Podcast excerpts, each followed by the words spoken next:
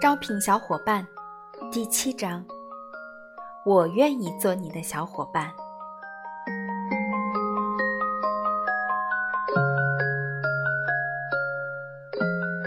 第二天，艾薇心情沉重的上学去了。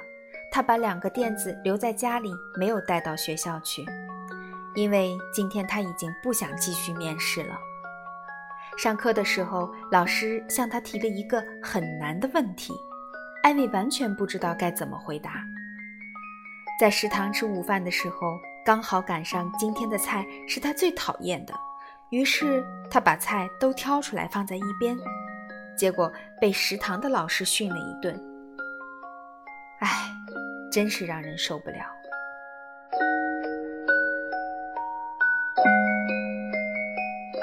突然之间，艾薇再也控制不住了，泪水夺眶而出。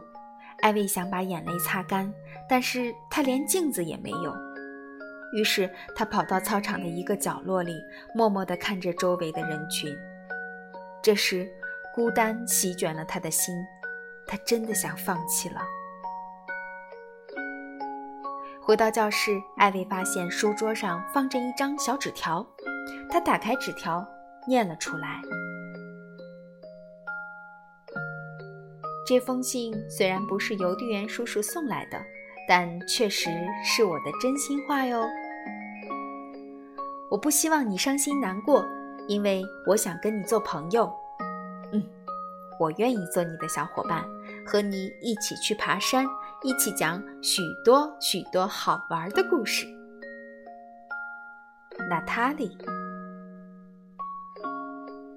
在艾薇的面试名单上还没有轮到娜塔莉呢。不过说真的，艾薇确实没有注意到娜塔莉。这个小女孩很朴素，很认真，每天只忙着自己的功课，在班里根本就不起眼。艾薇抬起头望向娜塔莉，两个人互相看了一眼对方。当然，艾薇也打算让娜塔莉回答一遍所有的问题。看看他是否符合自己小伙伴的标准。这时，早上的悲伤就像冬日的晨雾一样烟消云散了。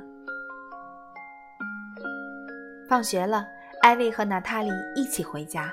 虽然一路上都没有说话，但是两个小女孩都感觉很舒服，一点儿也不拘束。这时，艾薇想起了她的调查问卷。但是她现在一点儿也不想问娜塔莉那些问题了，她只想拉着娜塔莉的手一起回家。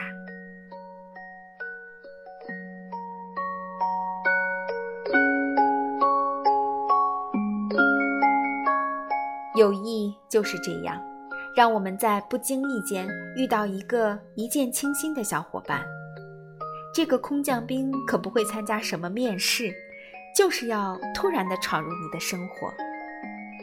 或许真正的友谊不需要提什么问题，因为友谊本身就会给我们一个完美的答案。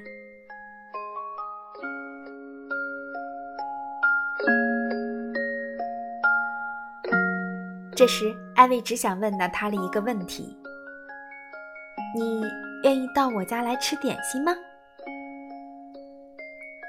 那我要先问问爸爸妈妈。娜塔莉回答：“